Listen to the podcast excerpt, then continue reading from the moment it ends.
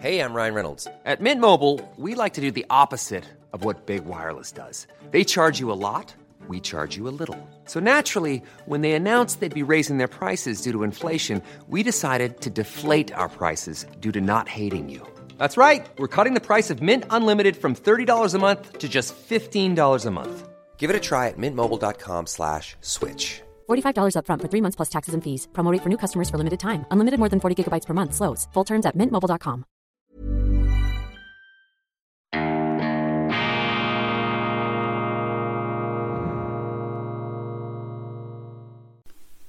Grüezi miteinander, ganz herzlich willkommen bei Weltwoche Daily, die andere Sicht, unabhängig, kritisch, verlässlich, unerschütterlich, erdbebensicher, gut gelaunt. Dieses Intro habe ich aus der Schweizer Sendung gleich direkt importiert in diese internationale Ausgabe unter besonderer Berücksichtigung und Wertschätzung natürlich unserer Freunde, vor allem in Deutschland und in Österreich. Seien Sie alle auf das Allerherzlichste begrüßt in den frühen Morgenstunden des Mittwochs, 26. Entschuldigung, 28. schon September 2022. Ich sage Ihnen, ich bin top motiviert, auch heute in diesen Tag gestartet. Es hat etwas Beflügelndes, etwas Erquickendes, etwas ähm, Energiesprudelndes, wenn sie so früh unterwegs sind, da sind sie den anderen immer schon eine Nasenlänge voraus, weil die anderen einfach noch im Bett liegen und sie sind schon da. Und wenn man die Schock, das Schockereignis des Weckerklingelns überstanden hat, dann, ich sage Ihnen, das ist großartig, so früh in den Tag zu starten. Das gibt einem einfach ein äh, Gefühl hier ähm, wie auf einer noch reinen Schneefläche, wo noch überhaupt kein Fußabdruck drauf ist, die ersten Spuren zu hinterlassen. Das Gefühl des Tiefschneefahrers am frühen Morgen, wenn er oben auf dem Berg steht. Darf man das überhaupt noch sagen oder äh, bekommt man dann sofort Protestschreiben der Ökolobby, weil es äh, vermutlich unter Berücksichtigung des Klimawandels nicht ähm, erlaubt sein könnte, am frühen Morgen auf einer Bergspitze herunterzufahren? Ich weiß es nicht. Aber ähm, heute muss man auf alles gefasst sein in dem äh, brodelnden Wahnsinn, der um uns herum hoch peitscht. Bevor ich einsteige in die äh, sehr interessante, auch äh, beunruhigende Nachrichtenlage, muss ich Ihnen eine Empfehlung abgehen. Tolstoi,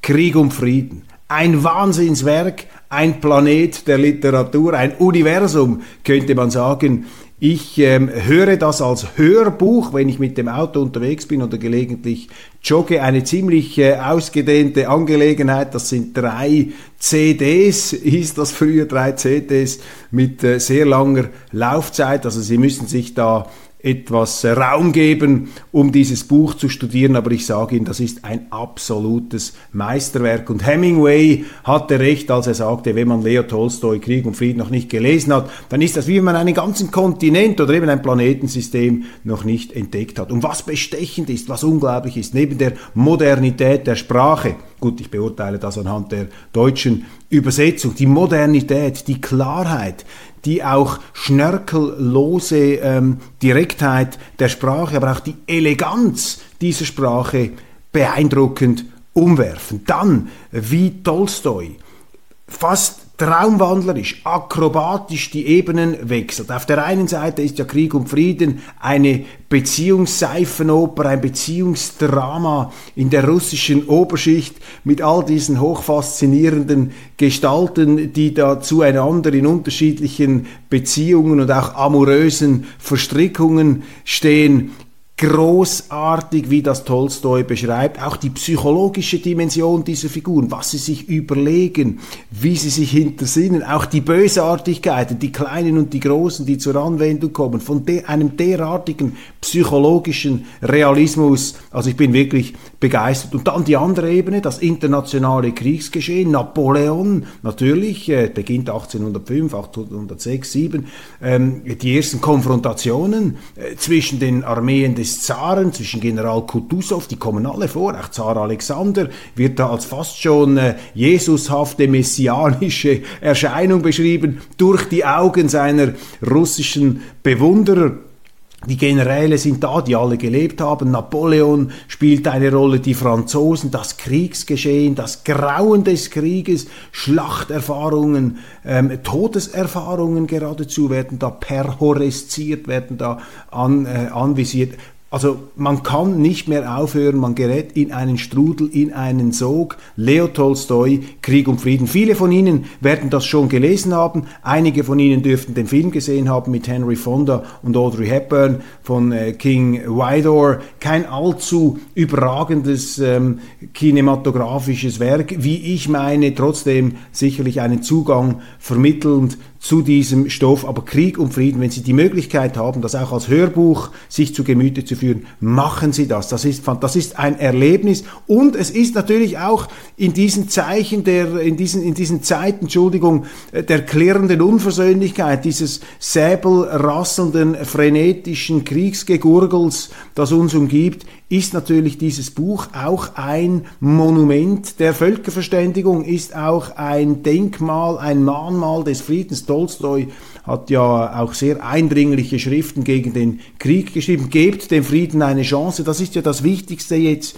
ähm, wo alle auch die Möglichkeit eines Atomkriegs Achselzucken zur Kenntnis nehmen. Ja, ja, der andere hat es da mit Nuklearwaffen gedroht, ja, der blöfft ja sowieso nur.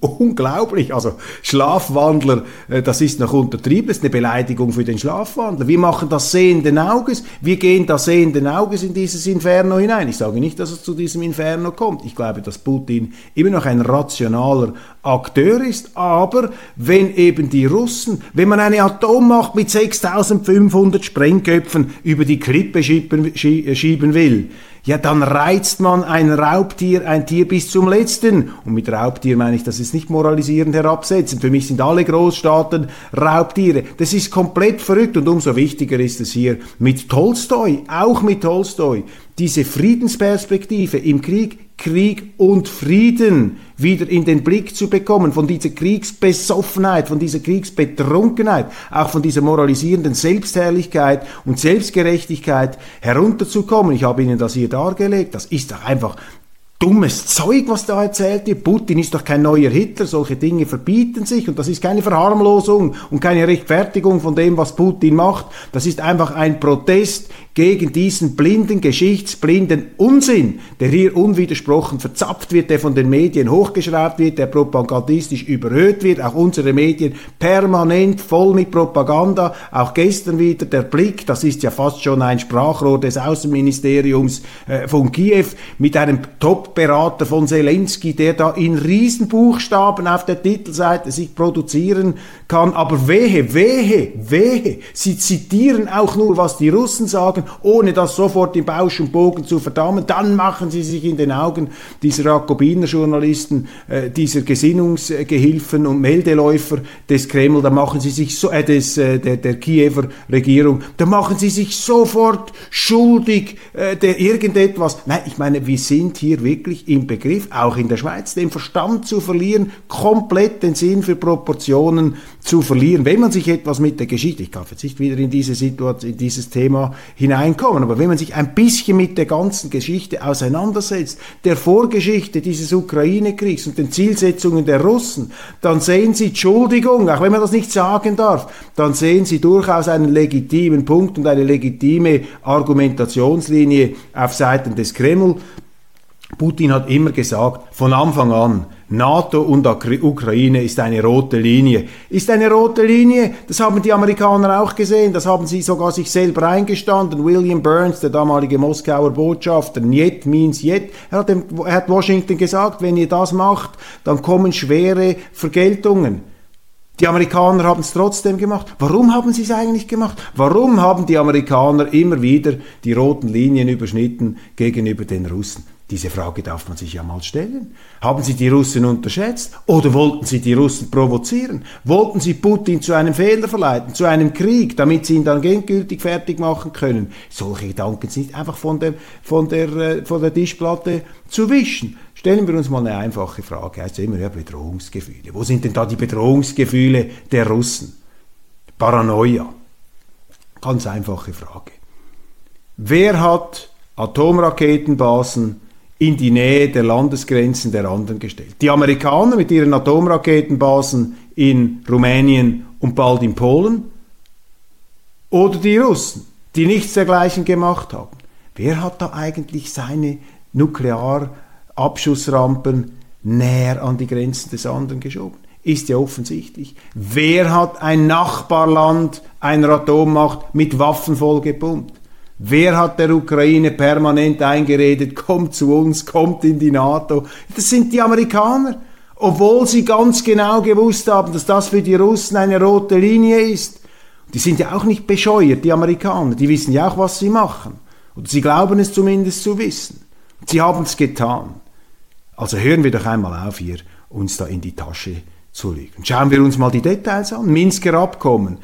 Ist ja nicht so, dass der Krieg im letzten Februar begonnen hätte. Es gibt seit acht Jahren Krieg, ohne dass es irgendjemanden kratzt. 14.000 Tote hier. All diese humanitären äh, Prediger jetzt, diese, diese Humanisten, die sich da aufdröhnen. Wo waren die, als die Donbass-Russen erschossen wurden? Das hat doch null Glaubwürdigkeit. Diese ganze hohle moralische Pose, die da inszeniert wird, also das ist wirklich etwas, das ist degoutant, meine Damen und Herren. Da löscht es einem ab, wenn ich das sehe. Also mir löscht es ab in dieser äh, Hinsicht. Auch in diesen Minsker Abkommen haben die Russen immer gesagt, was wir wollen ist keine Ukraine in der NATO. Wir wollen eine Autonomie. Wir wollen, dass die Minderheitenrechte äh, der äh, Russen im Donbass berücksichtigt werden. Und die Forderung lautete Minsk 2 2015, dass man diesen Donbass-Russen ein Vetorecht gibt in Bezug auf die Außenpolitik von Kiew.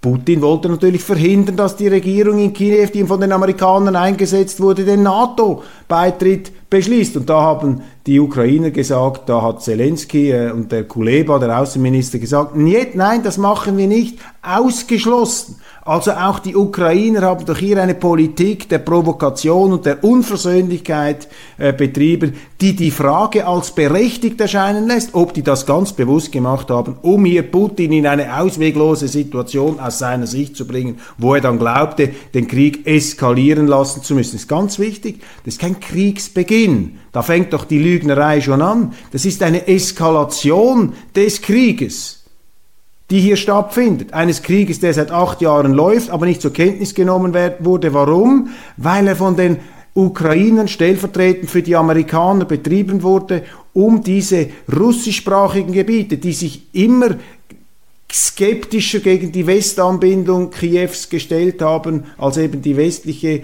Regierung dort, um das wegzudrücken, um die russischen Interessen dort ganz gezielt zu schwächen und um diese Ukraine in die NATO hineinzubringen, um Russland auch hier in einen Zustand der strategischen ähm, des Nachteils hinein zu versetzen. Das dürfen wir doch einfach nicht ignorieren. Das schreiben unsere Medien allerdings nicht. Das lesen sie Überhaupt nicht. Was sie stattdessen lesen, ist, dass dies ein fürchterlich der schlimmste Krieg ist, den es je gegeben hat, vermutlich auch der einzige Angriffskrieg und die einzige Völkerrechtsverletzung, die es je in der Geschichte des Völkerrechts gegeben hat. Auch das ist natürlich eine ausgemachte Unwahrheit, das stimmt einfach nicht, äh, ohne jetzt das eine durch das andere entschuldigen zu wollen. Das ist einfach objektiv falsch. Und ich habe mich jetzt mit NGO-Vertretern, und zwar sehr, sehr glaubwürdigen, meine Damen und Herren, glaubwürdigen Quellen unterhalten zum Thema, was eben auch hier völlig kritiklos herumgeboten wird und herumgebetet wird, dass dies ein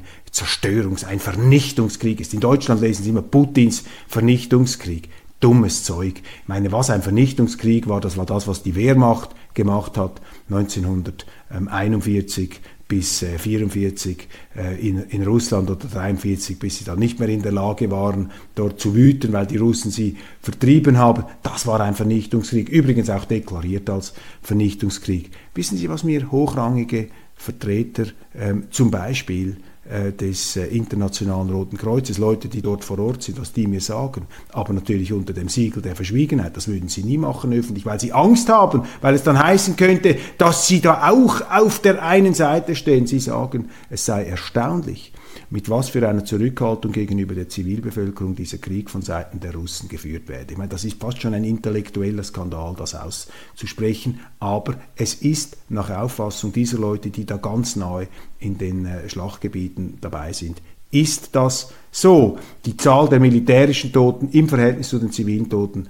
viel, viel höher und äh, man kann sich da fragen, warum eigentlich äh, sich unsere Welt, unsere äh, Schweiz und Deutschland, Österreich, warum sie dermaßen sich in diese Perspektive verbeißen. Es gäbe noch viel andere, viel blutigere, fürchterlichere Kriege, zum Beispiel im Jemen unter dem humanitären Gesichtspunkt. Also hier sind auch die Proportionen aus dem äh, Lot geraten. Habe ich mich noch erkundigt zu der Thematik der Gräueltaten.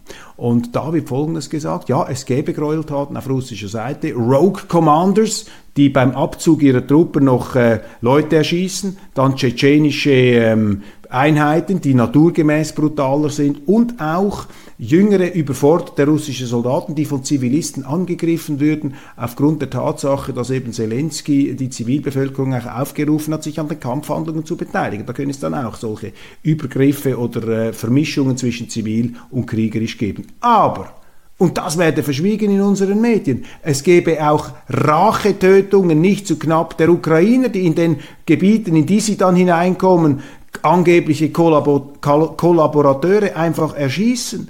Also man muss auch hier aufpassen mit dieser einseitigen Sicht und dieser Verteufelungslogik, in der wir gefangen sind, in diesen Feindbildern, die eben zu einer irrtümlichen Außenpolitik führen können, zu einer auch extremen Zuspitzung, zu einem Hass, äh, zu einer Vernichtungsraserei, die uns zu falschen politischen Entscheidungen bringen kann. Aber wir waren eigentlich bei Krieg und Frieden, bei Leo Tolstoi. Da wird eben das Grauen des Krieges geschildert, aber eben auch die Friedensperspektive offen gehalten. Und das ist das, äh, der erste Gedanke in dieser Sendung. Wir dürfen den Frieden nicht vergessen. Gebt dem Frieden eine Chance.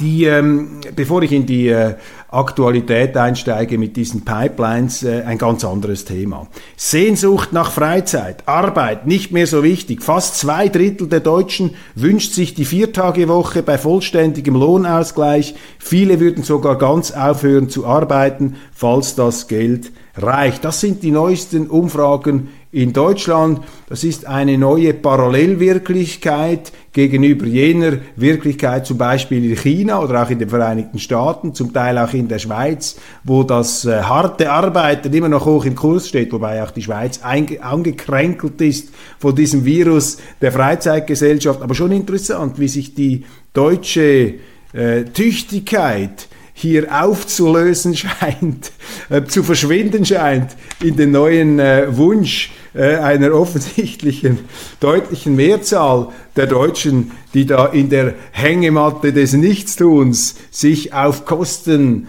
der Wertegemeinschaft oder, um es jetzt ganz böse zu sagen, auf Kosten der Volksgemeinschaft, auf Kosten der anderen gemütlich einzurichten. Der Staat ist ja äh, meistens in der politischen Wirklichkeit für die meisten ein, Selbstbedienung, ein Selbstbedienungsladen, ein Instrument, um auf Kosten anderer zu leben. Wir hatten dazu in der Weltwoche kürzlich einen wunderbaren Aufsatz von Frederik Bastia. Der hat gesagt, der Staat ist im Grunde erfunden worden, damit äh, die, die Mehrheit äh, auf Kosten einer sehr zahlungskräftigen Minderheit leben kann. Der Staat ist die Hängematte die andere finanzieren müssen. Also diese Umfragen bestätigen das. Dann, jetzt sind wir wieder mittendrin im, äh, in, in den äh, Fürchterlichkeiten. Die Pipelines Nord Stream 1 und 2 sind sabotiert worden, lesen wir. Die Medien sind äh, natürlich sofort mit Erklärungen äh, zur Hand, sind die Russen gewesen. Natürlich, es müssen die Russen gewesen sein. Die Russen sind sowieso an allem schuld. Ähm, sie äh, beschießen Atomkraftwerke, die sie selber äh, besetzt haben und sie beschießen natürlich ihre eigenen Gaskraftwerke. Das ist der finstere, das ist der teuflische Plan äh, des äh, Kremlherrs. Aber nein, nein, das ist keine Verschwörungstheorie. Das ist die Wirklichkeit. Die Verschwörungstheoretiker, das sind die anderen. Also die größten Kritiker der Verschwörungstheoretiker, das sind am, selb, das sind am Schluss die, die die größten äh, Verschwörungstheorien fabrizieren. Ich habe da einen Twitter-Eintrag gefunden, habe das auch in der Schweizer Sendung gesagt, weil das wirklich nicht äh, äh, untergehen darf. Der frühere polnische Außenminister Radek Sikorski, verheiratet übrigens mit der Publizistin Anne Applebaum, sehr gut vernetzt im CIA. Er ist auch ein US-treuer Falke, könnte man sagen, polnischer Adliger. Also da gibt es auch noch den Phantomschmerz über das verlorene Imperium der Polen in Litauen mit, zusammen mit Litauen in der Ukraine. Die Polen haben sogar mal einen Zaren installiert in Moskau. Da sind noch viele Rechnungen historisch offen und je weiter sie in den Osten gehen, zumindest im slawischen Bereich, da gibt es ja nicht so die Gnade des Vergessens. Das ist das Problem vielleicht auch dieser Zivilisation. Die sind oft gefangen in der Geschichte. Da werden uralte Verletzungen einfach nie vergessen. Ganz anders übrigens als im fernen Osten. Da ist mir immer wieder aufgefallen, wie ähm, wie zukunftsgerichtet die Menschen, zum Beispiel in Vietnam, dass ich etwas besser kenne, wie zukunftsgerichtet die Menschen denken. Da wird überhaupt nicht mehr melancholisch, äh, ähm, schmerzensschwer äh, nachgeweint, zum Beispiel den unvorstellbaren Bombergräueln der Amerikaner in Nordvietnam während des Vietnamkriegs. Die haben ja mehr Bomben über Nordvietnam abgeworfen als über ganz Europa im Zweiten Weltkrieg. Das muss man sich einmal vorstellen. Aber wenn Sie mit Vietnamesen reden, dann haben die beste Beziehungen heute mit den Amerikanern. Die schauen nach vorne. Jetzt die Slawen, eben ein eher seelenvolles, ein künstlerisches, ein romantisches Volk. Da spielt natürlich die Vergangenheit eine größere Rolle. Das verbindet sie auch vielleicht mit den Deutschen, auch mit uns Schweizern. Ich als 25% Deutscher habe auch so eine romantische Geschichtsader. Ich kann das sehr, sehr gut nachvollziehen. Jewelry isn't a gift you give just once. It's a way to remind your loved one of a beautiful moment every time they see it. Blue Nile can help you find the gift that says how you feel and says it beautifully with expert guidance and a wide assortment of jewelry of the highest quality at the best price. Go to BlueNile.com and experience the convenience of shopping Blue Nile, the original online jeweler since 1999. That's BlueNile.com to find the perfect jewelry gift for any occasion. BlueNile.com.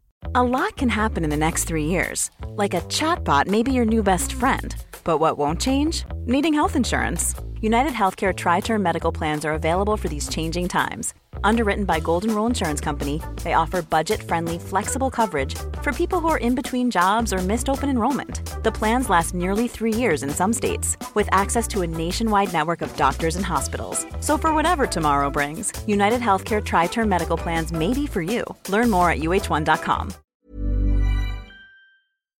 Und Radek Sikorski, das würde mich nicht überraschen, wenn er zu jenen Polen gehört, die im Grunde der Auffassung sind, dass immer noch sie eigentlich den Zar in Moskau stellen müssten und dass äh, Putin ein äh, Prätendent ist, ein, äh, ein präpotenter Thronräuber, den man jetzt endgültig beseitigen muss. Was hat Sikorski getwittert? Thank you USA für die Bombardierung der Pipeline. Gut, man könnte ihm für seine Ehrlichkeit dankbar sein, ist ein Affront, ist natürlich eine Frechheit, wenn eine Pipeline gesprengt wird, so eine Aussage ähm, zu machen. Thank you USA lässt tief blicken, hier auch etwas der fanatisierte, äh, die fanatisierte Amerikagläubigkeit dieses äh, Radek Sikorski. Und äh, das ist nicht ganz von der Hand zu weisen, dass die Amerikaner da ihre Finger, Finger im Spiel hatten. Joe Biden wurde am 7. Februar dieses Jahres gefragt, was passiert mit Nord Stream 2. Und dann hat er ja auch zum Erstaunen der Deutschen gesagt, also wenn die Russen da angreifen, dann machen wir das zu, ohne die Deutschen zu fragen.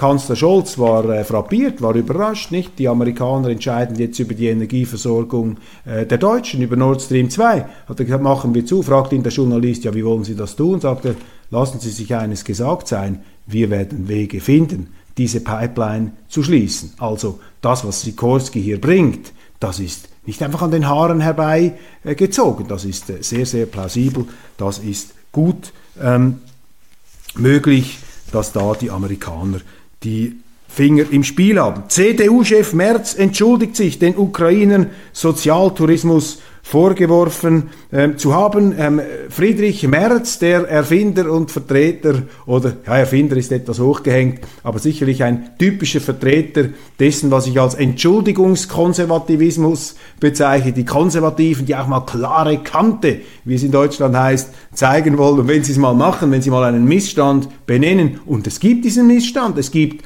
reihenweise Flixbusse, die aus Deutschland nach Lemberg und nach Kiew fahren. Das ist die Realität des ukrainischen Sozialtourismus. Und das ist nicht der Fehler der Ukrainer, die das machen. Man muss nicht die Ukrainer kritisieren, man muss die deutschen Behörden kritisieren, die das zulassen, die hier den Missbrauch des Asylsystems tolerieren, wieder im Lichte dieses Gutmenschentums, dieses Moralismus, der einen eben daran hindert, die Wirklichkeit auszusprechen, zu benennen und deshalb auch eine wirklichkeitsgetreue Politik zu machen. Natürlich gibt es tonnenweise Flixbusse mit Ukrainern, die nach Lemberg und die nach Kiew fahren und der Krieg in der Ukraine ist jetzt noch eine begrenzte Militäroperation, nicht mehr allzu lange, weil Putin die Teilmobilisierung beschlossen hat, weil der Westen diesen Krieg eskaliert hat. Und deshalb wird sich der Krieg wieder ausdehnen mit noch mehr Flüchtlingsströmen. Aber Merz hatte recht, da gibt es ein sozial-touristisches Element. Aber Merz, eben der Entschuldigungskonservative, kann dann nicht dazu stehen. Warum nicht? Nicht, weil er nicht glauben würde, dass er recht hätte. Er ist überzeugt davon, dass er recht hat aber er glaubt eben sich entschuldigen zu müssen, um damit besser anzukommen in der Öffentlichkeit. Das ist diese Strategie der Anbiederung, weil man glaubt, wenn ich das sage, was die da draußen hören wollen, dann kann ich die Macht erobern. Und im Moment geben ihm die Umfragen sogar noch recht, er ist vorne. Aber das ist kein Zeichen ähm, oder kein Symptom, kein, kein, kein Verhalten eines verlässlichen, standfesten Politikers. Da haben Sie den Opportunisten, den geländegängigen, gelenkigen Anpasser, haben Sie da ähm, vor Augen, wenn Sie so etwas ähm, sehen.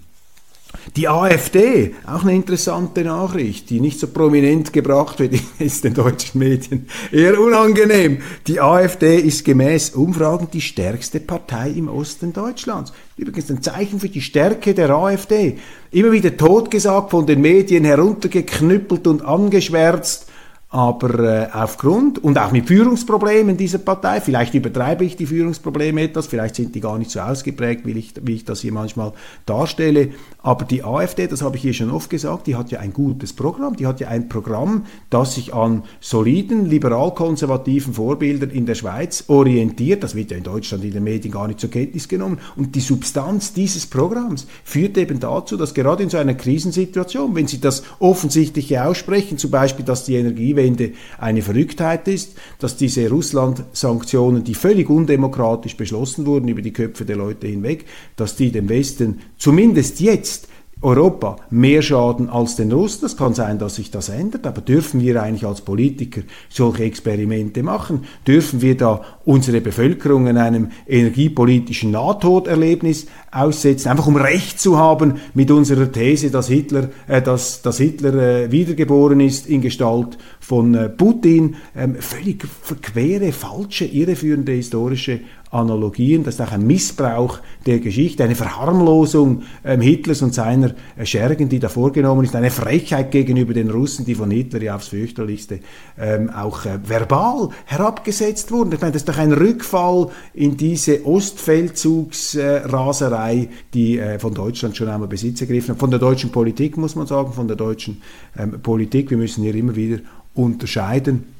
Und die deutsche Politik, das sieht man jetzt, da fehlt es einfach an Eigenständigkeit, da fehlt es an Unabhängigkeit. Ist ja auch klar, man war sehr, sehr lange und ist halt auch irgendwo eng verbunden mit den Vereinigten Staaten von Amerika. Baerbock, von der Leyen und Co. Auffallend viele Frauen sind für schwere Waffen für die Ukraine. Warum ist das so? Das ist eine Frage, ähm, auf der wir auf unserer Website in Deutschland, äh, die, der wir auf unserer Website in Deutschland ähm, nachgehen. Zwei Atomkraftwerke bleiben wohl im ersten Quartal am Netz. Wirtschaftsminister Habeck kann sich hier offensichtlich nicht zu einer klaren Antwort durchringen. Da wird auch noch jongliert, da wird die, eine, da wird die eigene grüne Ideologie ähm, über die Notwendigkeit gestellt. Auch interessant, zeigt vielen Deutschen jetzt, dass die Grünen keine Wirklichkeitspartei sind, sondern eine Partei der Utopie, eine Partei der Ideologie, die bereit ist, für ihre Parteigrundsätze einen Blackout zu riskieren und das äh, Portemonnaie der Deutschen auszupressen. Zelensky, Russland wird die UNO und den Sicherheitsrat zerstören. Zelensky-Propaganda auf allen Kanälen. Ich finde das fürchterlich. Man müsste diese propagandistischen Aussagen aus der Ukraine immer schneiden, gegenschneiden mit Aussagen aus Russland. Beides ist Propaganda, aber wenn Sie beides nebeneinander legen, können Sie sich vielleicht ein authentischeres Bild machen. Russland sieht Mehrheit für Anschluss besetzter Gebiete in der Ukraine. Ja, diese Referenden sind nicht sauber, das ist völlig klar dass äh, wenn sie im Krieg sind, können sie keine Abstimmungen durchführen. Der Situation jetzt sowieso nicht, weil ähm, die Leute haben ja Angst. Es ist gar kein gesichertes Gewaltmonopol dort. Man wird von allen Seiten erpresst. Man hat das Gefühl, wenn ich den Russen äh, Nein sage, dann äh, habe ich Probleme mit den Russen. Und wenn ich den Ukrainern Nein sage, dann rächen die sich an mir. Aber interessant ist da eine Aussage, die ich im Tagesanzeiger äh, Zürich entdeckt habe, eine Reportage aus Isium. Und da wird ein Bewohner von Isium zitiert, ein sehr Ukraine, ein Kiew-freundlicher Einwohner, ein, Name, ein Mann namens Sergei Czerniak, der mit seiner Familie an der Straße zum Friedhof wohnt und er glaubt, dass bei uns 60 Prozent der Einwohner für die Russen waren. Eine interessante Tatsache. Selbst dieser Kiew-freundliche Bewohner von Isium sagt, 60 Prozent meiner ähm, Mitbewohner dieser Gemeinde sind für die Russen. Das ist einfach eine Realität, die man zur Kenntnis nehmen muss und die ausgeblendet wird, die man geradezu nicht erwähnen darf. Migration nach Deutschland, die andere Zeitenwende. Ganz großes Thema, meine Damen und Herren. Flüchtlingswellen, Migrationswellen. Serbien, die neue Drehscheibe. Aus Afrika kommen immer mehr Leute, die Migration nimmt da eine Dimension an, die von der Politik tabuisiert wird, von der etablierten Politik. Das ist natürlich auch ein Steilpass, könnte man sagen, für die AfD. Wenn es diese Partei jetzt äh, klug anstellt, könnte sie tatsächlich von der Realitätsblindheit der anderen dermaßen profitieren. Das wird dann natürlich in den Medien auch wieder Stresssymptome auslösen, Verteufelungsoffensiven, all diese Dinge. In Magdeburg gab es einen Bombenexplosion, nicht eine Bombenexplosion, eine Explosion auf jeden Fall im Stadtzentrum. Äh, äh, Verletzungen, zwei Mädchen, eine Frau verletzt. Äh, Ursache derzeit noch unklar. Was ist das? Mehr Schweizwagen. Ähm, der Satz ist jetzt äh, von mir geprägt, in den deutschen Mainstream eingegangen, in der NZZ. Ähm, beruft sich ein Ökonom auf diesen Satz, allerdings ohne Quellenangabe. Viktor Orban versucht die EU erneut zu erpressen, das muss ich hier auch festhalten, der große Erpresser Viktor Orban. Wissen Sie, worin die Erpressung von Viktor Orban besteht? Er macht eine Volksbefragung ähm, zur Russlandpolitik in Ungarn. Also wenn Sie in der EU eine Volksabstimmung durchführen, dann wird das in den Leitmedien, hier Neue Zürcher Zeitung, als Erpressung gewertet. Das zeigt Ihnen, dass nicht nur Frau von der Leyen, sondern auch die Medien mit der Demokratie geradezu auf Kriegsfuß stehen. Die EU muss sich selber verteidigen können. Diese Rufe werden jetzt natürlich lauter.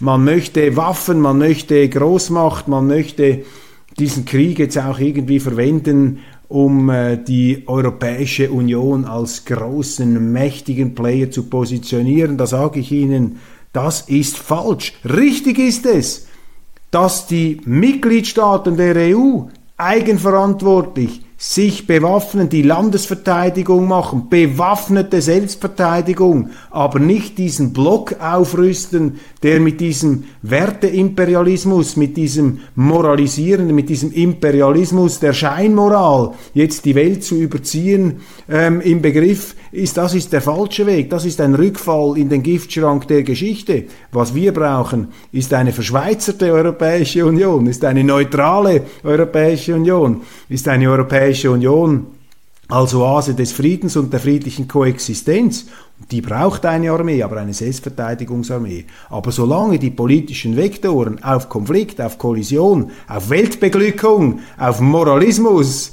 gepolt sind, solange dürfen wir die EU nicht ähm, bewaffnen, weil dann wird sie einfach zu einem äh, zu einer äh, hochgerüsteten Filiale der Vereinigten Staaten, zu einer äh, frömmlerischen imperialistischen Bedrohung des Weltfriedens. Zuerst muss hier eine politische Besinnung stattfinden im Sinne des Schweizertums, eines aufgeklärten Schweizertums. Meine Damen und Herren, auch heute rede ich mich wieder einmal um Kopf und Kragen. Nein, neutral, direkt demokratisch, föderalistisch, Power to the people, mehr Demokratie wagen, mehr Schweiz wagen. Ja, das heißt auch Selbstverteidigung, das heißt eine starke Armee, aber eben nicht eine Armee, die moralisierend aufgreift mit den Fahnen der europäischen Werte und Volksgemeinschaft. Fürchterlich, was da an Begriffen herumgeboten wird. Nein, die Schweiz, die Schweiz muss gewagt werden. Die Schweiz könnte das Vorbild einer solchen Europäischen Union sein, einer Brücke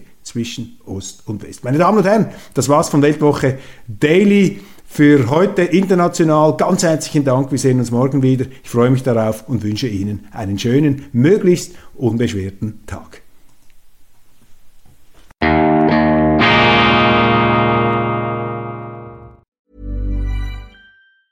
Hey, it's Danny Pellegrino from Everything Iconic. Ready to upgrade your style game without blowing your budget? Check out Quince. They've got all the good stuff shirts and polos, activewear, and fine leather goods, all at 50 to 80% less than other high end brands. And the best part? They're all about safe, ethical, and responsible manufacturing. Get that luxury vibe without the luxury price tag. Hit up quince.com slash upgrade for free shipping and 365 day returns on your next order. That's quince.com slash upgrade.